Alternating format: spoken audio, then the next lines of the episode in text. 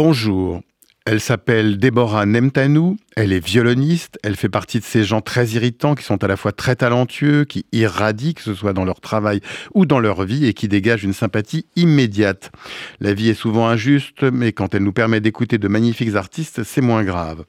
Sa sœur Sarah est également une merveilleuse musicienne, violon solo de l'Orchestre national de France.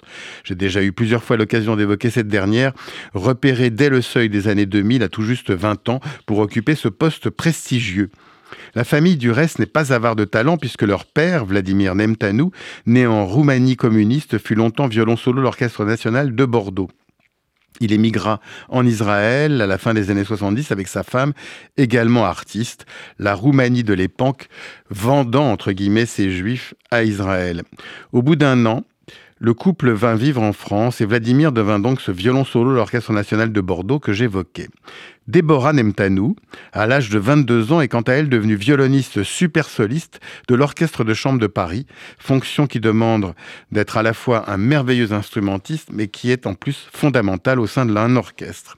En effet, le violon solo est en particulier chargé de faire le lien de l'orchestre avec les chefs.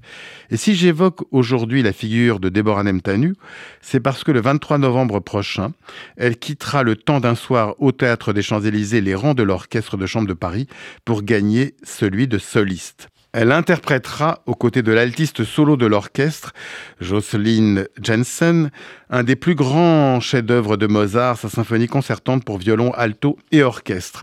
L'orchestre de chambre de Paris sera dirigé par un magnifique chef qu'on connaît plus dans le répertoire contemporain et qu'on est impatient d'écouter dans un répertoire classique et romantique, Matthias Pinchler. Outre la symphonie concertante de Mozart, l'orchestre interprétera la symphonie héroïque de Beethoven, précédée de Masques et Bergamasques de Gabriel Fauré. À noter que Déborah Nemtanou, qui comme sa sœur Sarah aime à replonger dans ses racines juives roumaines, fera bientôt paraître pour le label Mirare un disque consacré à des compositeurs de la Mittel Europa. Bref, un beau concert en perspective le 23 novembre prochain au Théâtre des Champs-Élysées. Quant à moi, j'aurai le plaisir de vous retrouver dimanche prochain pour une nouvelle interview. Bonne journée sur RCJ.